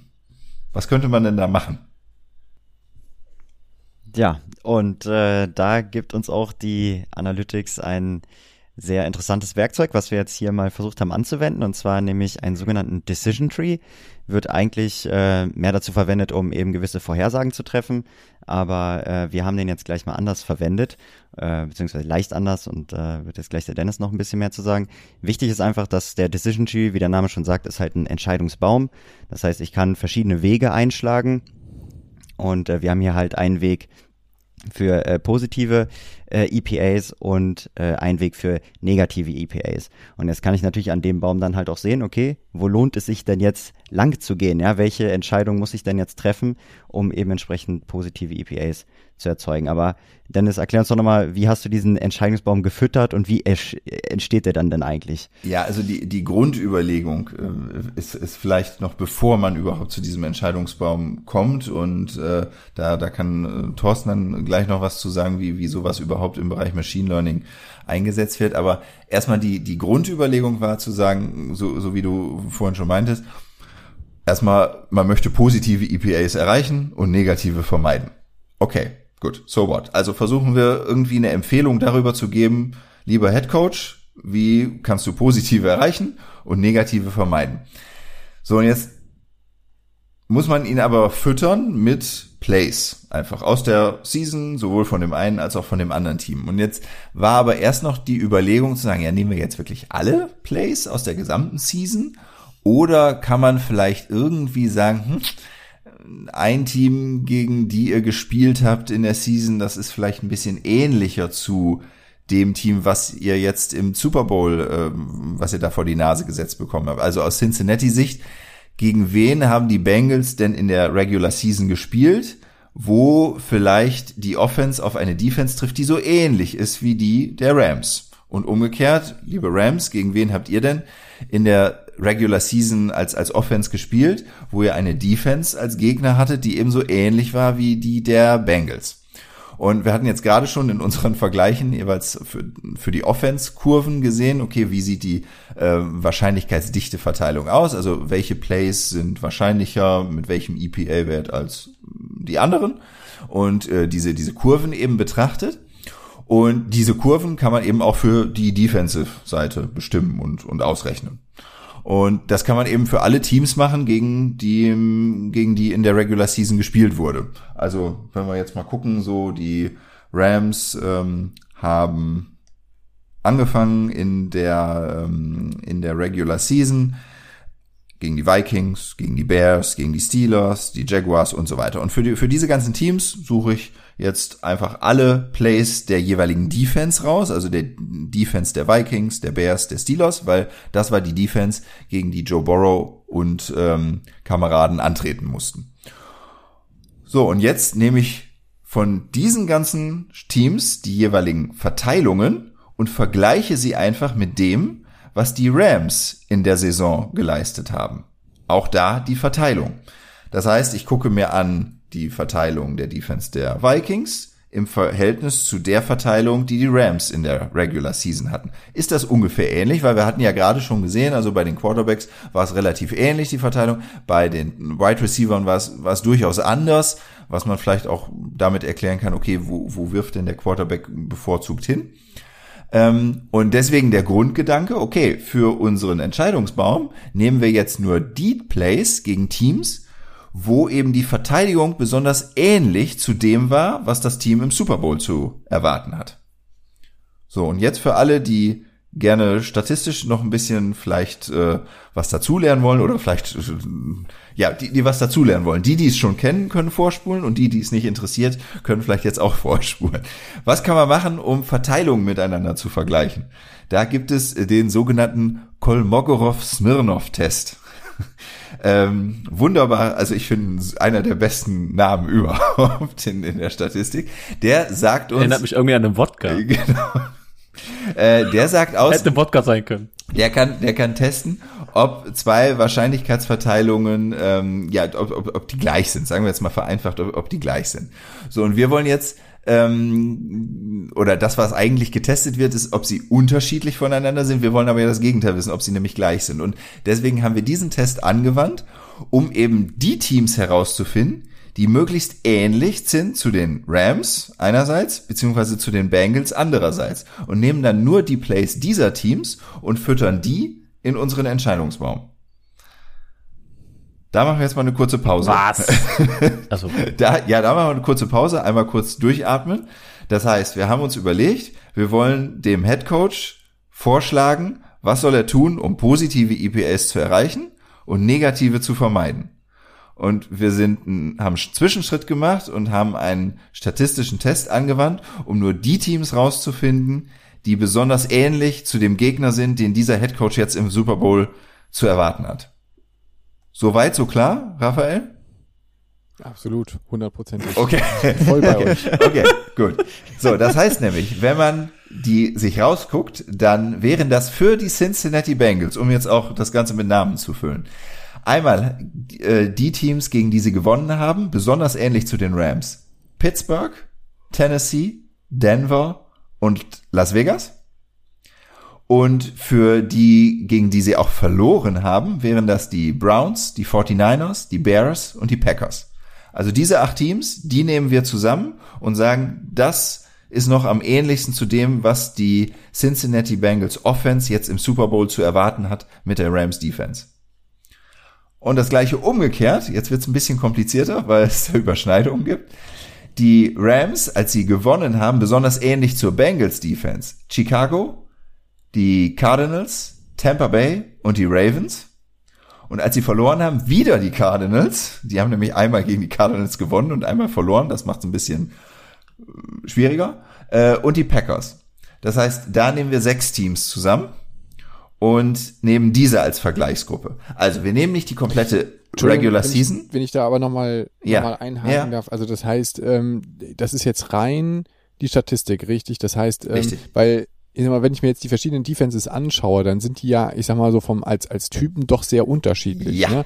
Also so, so wie die aufgestellt sind. Genau, also das ist absolut korrekt. Das ist auch genau ja ein Schwachpunkt. Will ich jetzt äh, müsste müsste man rausfinden, ob es wirklich ein Schwachpunkt ist. Es ist auf jeden Fall eine Vereinfachung des Ganzen. Wir vereinfachen jetzt darauf, dass wir sagen, die Defense muss auf Basis dessen, was sie erreicht hat, eben auf dieser EPA pro Play Werte. Da sollen sie ähnlich sein. Und da gibt es aber, wenn man sich die Daten anguckt, echt wirklich riesige Unterschiede. Also wir greifen wirklich die Teams raus, die besonders ähnlich sind. Das heißt jetzt nicht, dass die alle so in einem Bereich liegen, wo, wo wir sagen, ja, okay, wir nehmen jetzt irgendwie die Top und die anderen sind zwar auch relativ ähnlich, aber es sind halt nicht die Top-Team, sondern die nutzen wirklich die komplette Skala aus, die, die es da gibt. Und es gibt Teams, die sind total anders in ihrer, in ihrer Verteilung. Und ähm, deswegen ist es schon so, dass wir sagen, okay, das Modell kann man mal austesten auf, auf diesem Wege und, und kann man mal verwenden. Aber wie jedes Modell auch, es ist eine Vereinfachung der Realität. Also wir vereinfachen auf dem Level EPA pro Defensive Play und schauen dann, was ist ähnlich zueinander. Okay, also das sind die Teams, die man sich anguckt. Und jetzt ist aber die Frage, okay, wie, wie kommen wir denn jetzt eigentlich dazu, dass der Headcoach weiß, was er machen soll? Thorsten, wie funktioniert denn so ein Entscheidungsbaum? Ich habe von erstmal fragen. Also ich wollte mal ein bisschen weiter ausholen und erstmal grob erzählen, was ein Entscheidungsbaum überhaupt ist. Das ist, äh, salopp gesagt, also einfach ein Baum, wo wir Entscheidungen treffen, basierend auf, basi also die, die, diese klassische Rekursionsbeschreibung. Äh, ne? Willkommen, genau. willkommen Captain Obvious im Podcast. genau. Genau, Da- den ja, Begriff mit dem Begriff erklären, das ist immer gut. Genau. Ich wollte damit den Satz noch nicht beenden. Das wollte ein Komma setzen. Okay. Ja, also, mit einem Entscheidungsbaum wollen wir quasi Entscheidungsregeln visualisieren. Das heißt, ähm, wir wollen Fragen stellen und uns dann durch den Baum langhangeln, um dann zu einer Antwort zu bekommen und gegebenenfalls auch unsere Daten zu trennen. Ähm, das kann auch so benutzt werden, dass wir dann entweder ähm, es einfach nur verstehen, wie ein gewisser ein gewisses Datum durch den Baum durchläuft und wie das dann, was das für eine Auswirkung hat. Oder äh, man, man kann das auch, ja, dadurch kann man es auch nutzen, um so, so ein Regelwerk auszuwerten. Oder wir können es auch nutzen, um in Zukunft äh, ungesehene Daten äh, zu, zu äh, automatisch zu klassifizieren. Äh, normalerweise macht man das so, dass man quasi mit der Frage anfängt, die den meisten Einfluss hat. Dann schaut man erstmal, okay, wo finden wir jetzt den Schnitt, wo wir das gut trennen können. Und alles, was dann auf der einen Seite liegt, das wird dann in den linken Baum geschickt und alles, was auf der anderen Seite des Schnitts liegt, wird auf die rechten Seite geschnitten. Und dann gibt man diese zwei Kinder rein, so nennt man das, und dann findet man wieder, äh, versucht man wieder die Frage zu stellen, die die meiste Auswirkung dazu hat, äh, den, das, die Datensätze da zu trennen. Und da findet man wieder ähm, die Trennlinie mehr oder weniger und dann wird's wieder unterteilt. Bis man irgendwann ähm, ja keine vernünftigen Trennwerte mehr finden kann, sage ich jetzt. Ich erkläre erklär das jetzt extra so so äh, fla- äh, flach, ohne jetzt zu sehr abzudriften. Ähm, ich hoffe, das ist ein bisschen verständlich. Ich mache auch mal gerne so Beispiele. Ich, Dennis hat jetzt gerade ganz viel von von der von Football erzählt, aber wenn man das ein bisschen aus anderen Domänen mal raus äh, rüberschaut, im Teller mal rüberschaut und mal ähm, auch so aus Erfahrungswerten das mal ein bisschen vergleichen kann. Ähm, wir haben doch alle mal, das ist ein ganz bekannter Film, den Film Titanic gesehen, ne? Da äh, ist er auch mal, ja, Dennis, ihr lacht schon wieder alle, weil ich schon mal guten Beispielen hier ankomme. da ist immer eine ganz klassische Frage, äh, wie kann man, wie kann man die Passagiere so trennen, um die Überlebenswahrscheinlichkeit herauszufinden? Und da, wenn man, kann man ganz einfach einen Baum malen. Ich meine, die kann man komplex machen, wie man möchte, aber der einfachste, die einfachste Trennregel ist erstmal in der ersten Frage, okay, männlich oder weiblich. wenn man äh, weiblich ist, hat man eine höhere Überlebenswahrscheinlichkeit, als wenn man männlich ist. Wenn man männlich ist, dann äh, wird man die nächste Frage stellen, ähm, wie ist das Alter? Wenn man jung ist, in dem Fall, ich habe es eben nochmal nachgeguckt, äh, war die Trend, das Trennjahr bei neuneinhalb Jahren. Bei unter neuneinhalb hat man eine höhere Überlebenschance, als wenn man über neuneinhalb ist. Und dann kommt die nächste Frage, wie viele äh, Verwandte oder Angehörige hat man? Also beispielsweise ähm, Frauen, äh, äh, äh, Frauen. Am besten Plural, ja. Nein, äh, Geschwister oder, oder Eltern oder Kinder. Und äh, je mehr das dann ist, desto geringer wird die, die Überlebenswahrscheinlichkeit auch, weil man dann um alle wieder kümmern muss. Und ja, das sind dann einfach so Beispiele, wie man so ein Datum, Datum dann trennen kann. Und das äh, könnte ein Entscheidungsbaum sein. Das heißt, wenn man dann nächstes Mal ankommt und ein Passagier dann da nimmt mit einem gewissen Alter und äh, ein Geschlecht, dann kann man dann, okay, Geschlecht, männlich oder weiblich, dann läuft man den Baum lang, okay, männlich, welches Alter, okay, kleiner, größer 9,5 Jahre und dann äh, kann man nachher eine Wahrscheinlichkeit sehen, welcher er überlebt hat oder nicht. Und das ist ein klassisches Beispiel. Geil. Und das kann man natürlich auch schön in unserer NFL Geschichte machen. Ja, ne? an, ansonsten gilt für das Beispiel natürlich auch auf jeden Fall Name Leonardo DiCaprio tot. ja, da kann man den Entscheidungsbaum schon zu Ende führen, ne? Genau. Ja, aber das ist zumindest der Ansatz und äh, deswegen würden, ja, füllen, füllen wir diesen, dieses Modell eben mit, mit allen Plays und können dann sehen in, in den Baumabläufen, okay, wo sind denn besonders, äh, wo ist denn ein, ein Zweig, eine Verästelung dahingehend, wo besonders viele positive EPA-Werte drin sind und wo ist ein Zweig und was passiert da, wo besonders viele negative Werte drin sind. Und ähm, es hängt natürlich davon ab, wie man die Daten vorher schneidet, wie sich dann der Baum ergibt. Aber wir haben, äh, Flo, uns ja einen Ast mal jetzt im, im Vorfeld auch schon, schon angeschaut. Vielleicht können wir den mal so ein bisschen beschreiben, weil der genau ja auf das äh, einzahlt, was wir vorhin auch bei den Running Backs äh, gesehen haben. Ja, richtig. Ne? Also das ist ganz interessant äh, zu sehen. Wie gesagt, wir haben das ja aufgeteilt, jeden Ast äh, in positive EPAs oder negative EPAs. Und wenn man jetzt mal so einen Ast verfolgt und sich immer nur quasi die positiven EPAs rauspickt, dann waren wir dann irgendwann äh, bei dem Szenario, dass äh, Joe Burrow auf seinen Running Back, also Joe Mixon, äh, passt ja, einen kurzen Pass passt, wirft. Wohlgemerkt, das ne? Pass. Passt, genau, passt. Also er, er übergibt den Ball nicht. Aber er, er wirft den Ball zum Running Back, also ein kurzer Pass kann, äh, hat in vielen Fällen eben eine positive APA erzeugt. Das heißt, äh, idealerweise werden wir viele kurze Pässe auf Joe Mixon sehen.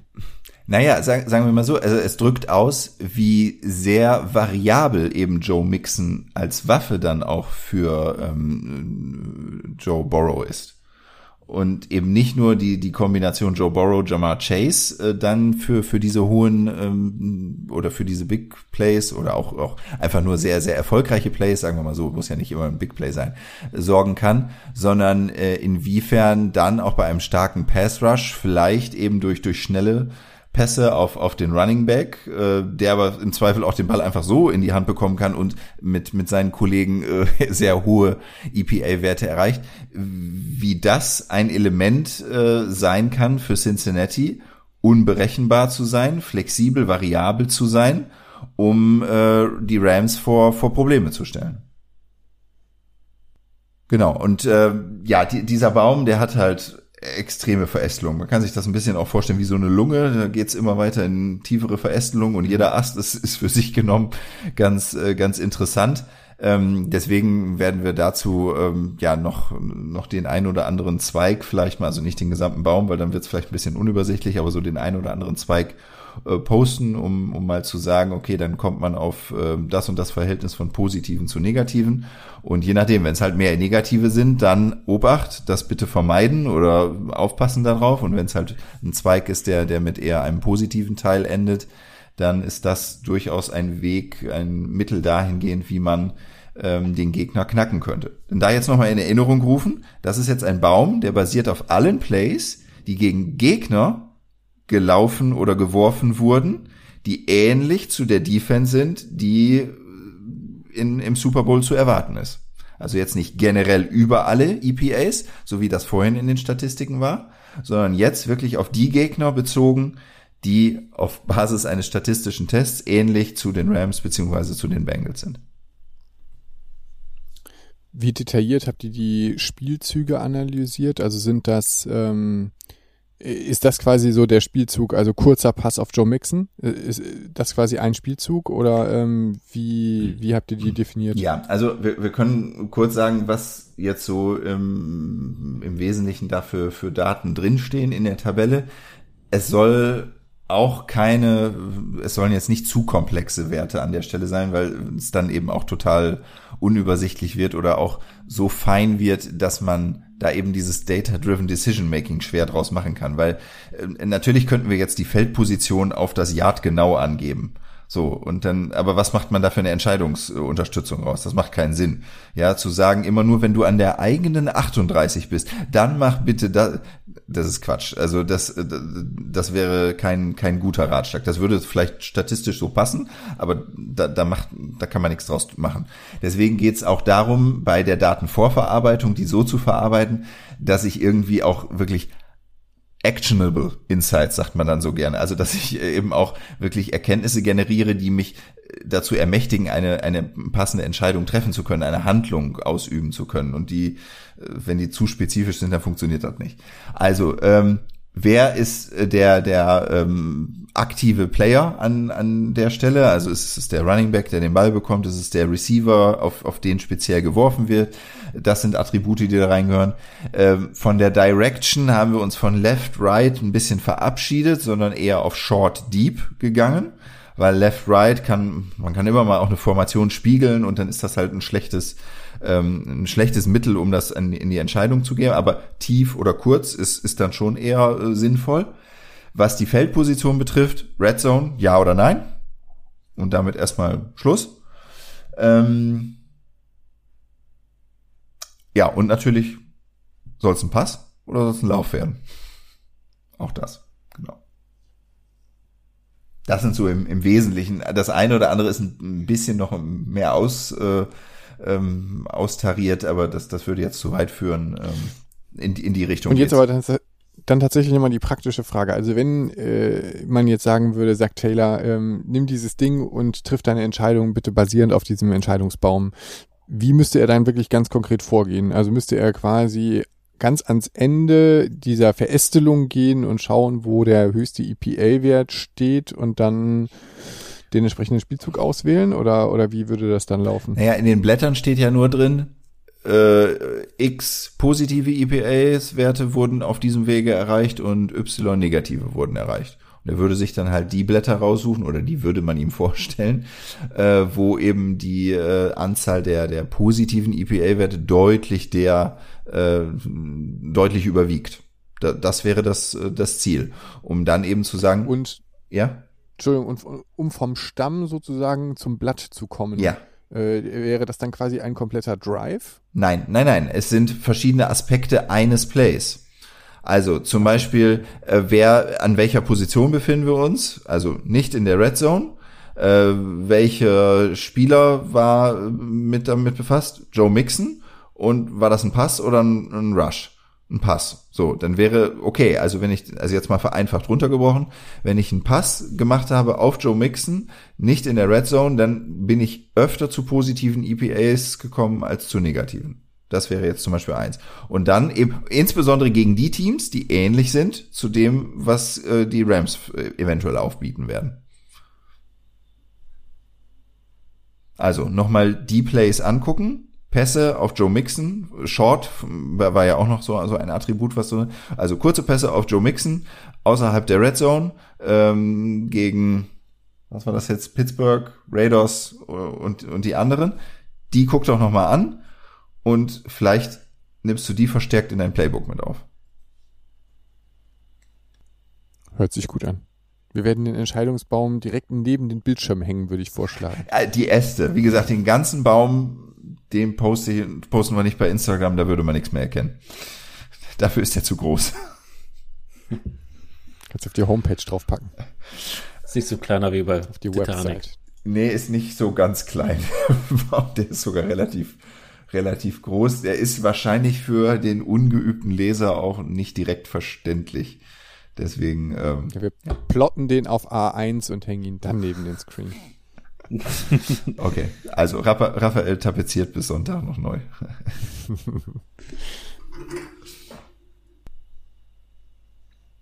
ja, das waren unsere vier Perspektiven auf den Super Bowl und was wir denken, was ein Faktor sein könnte oder wo es halt ähnlich ist.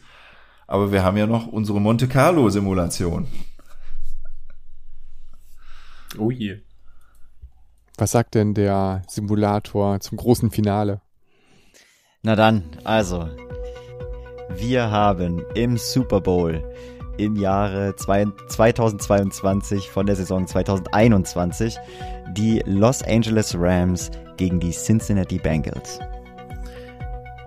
Trommelwirbel. Hier sagt der Simulator mit einem One-Score-Game und 64% geht an die Rams. Ja, jetzt kann jeder hier von uns einmal den, jetzt machen wir jeder ein Timeout quasi und nochmal zu sagen, was wir glauben. Jetzt habe ich die ganze Saison immer meine Timeouts, meine Timeouts genommen und dann fange ich jetzt auch an. Ähm, ich setze auf den Außenseiter. Also äh, wir sind Außenseiter generell sympathisch ähm, und äh, wir haben ja auch nach einer Menge Punkte gesucht, wo die Bengals eventuell am Ende dann vielleicht doch eine Chance haben und ähm, ich sag, die Bengals holen das Ding. Ja, also vielleicht äh, äh, ich, ich stimme auch total mit, irgendwie mit Raphael überein. Ich würde mich auch super freuen für die Bengals. Ich muss aber sagen, irgendwie die Rams im Heimstadion, ähm, mit den Vorteilen, mit dem geilen Team, was sie sich jetzt aufgebaut haben, zusammengekauft haben über die Saison, ähm, glaube ich irgendwie, dass die Rams machen werden. Ähm, wenngleich mich natürlich auch mega freuen würde für Joe Burrow, aber ich glaube einfach, den Vorteil haben die Rams. Ähm, ja, weshalb ich mit den Rams gehen werde. Ich habe auch gerade nochmal äh, nachgeguckt äh, zu dem vorhergehenden Thema. Bruce Buffer ist der Bruder von Michael Buffer und er ist, ich zitiere aus Wikipedia, ein amerikanischer professioneller Mixed Martial Arts Ringansager. Also es liegt in der Familie. okay, hat jetzt nichts mit dem Thema zu tun, aber ich bleib dabei. Also ich denke mal, die Rams werden es machen. Ähm, ja. Okay, wir haben einmal Bengals, einmal Rams. Also konsequenterweise müsste ich ja eigentlich jetzt auf dem Bengals Bandwagon bleiben. Ich würde mich auch echt für die freuen. Wenn ich jetzt aber einfach nur rein tippen müsste, setze ich auf die Rams, weil ich glaube, die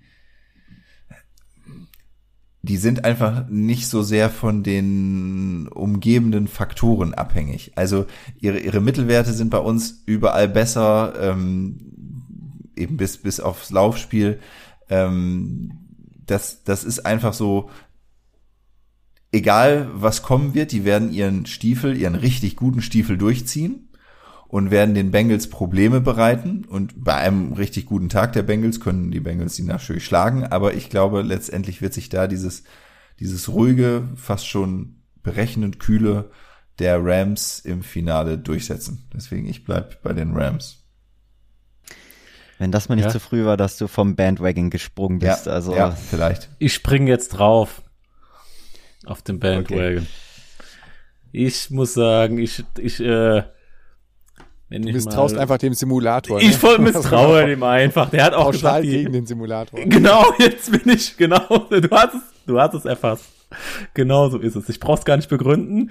Er hat äh, mich paar Mal im Stich gelassen oder uns alle. Und äh, zuletzt äh, Spiel mit den Chiefs, okay, ich muss fairerweise sagen, es war sehr knapp in der Overtime und äh, aber nichtsdestotrotz ähm, bleibe ich da jetzt mal bei und setze auf die Bengals. Ja, ist doch schön. 2 zu 2. Ja. Wir werden sehen am Sonntag. Und ich äh, habe schon eine Vermutung, was den Unterschied, glaube ich, machen wird. Und das werden dann die Special Teams sein, über die wir heute nicht wirklich gesprochen haben. Also Evan McPherson und Matt Gay werden dann später, glaube ich, äh, das Zünglein an der Waage sein und es auf ihren Füßen haben. Aber ja, ja ich hoffe, es wird spannend. Field Goal in der letzten Sekunde. Auch eine schöne, schöne Sache. Ja, das war unsere erste Saison mit äh, Undrafted Analytics. Und ähm, der große Höhepunkt steht natürlich jetzt noch aus mit dem Super Bowl. Äh, für uns war das heute der große finale Höhepunkt dieser Saison. Ähm, wir würden uns im Nachgang nach dem Super Bowl nochmal mit einer kurzen äh, Folge melden und ähm, ja, auch wenn da vielleicht am Ende so ein bisschen dann die Luft raus ist, wir werden auf jeden Fall abfeiern, egal wie am Ende das Ergebnis aussieht und äh, ja, wir freuen uns, wenn ihr dann nochmal mit dabei seid. Und ähm, ansonsten wünschen wir euch allen jetzt erstmal einen richtig coolen Super Bowl Sonntagnacht. Und ähm, ja, wir sind am Start und ihr sicherlich auch. Ja, das war's erstmal von uns. Ja, vielen Dank an alle da draußen und auch von meiner Seite viel Spaß beim Super Bowl und äh, vielleicht hören wir uns dann trotzdem nach dem Super Bowl nochmal wieder. Da schließe ich mich an. Danke sehr genau. und viel Spaß. Ja, genießt den Super Bowl. Bis dann.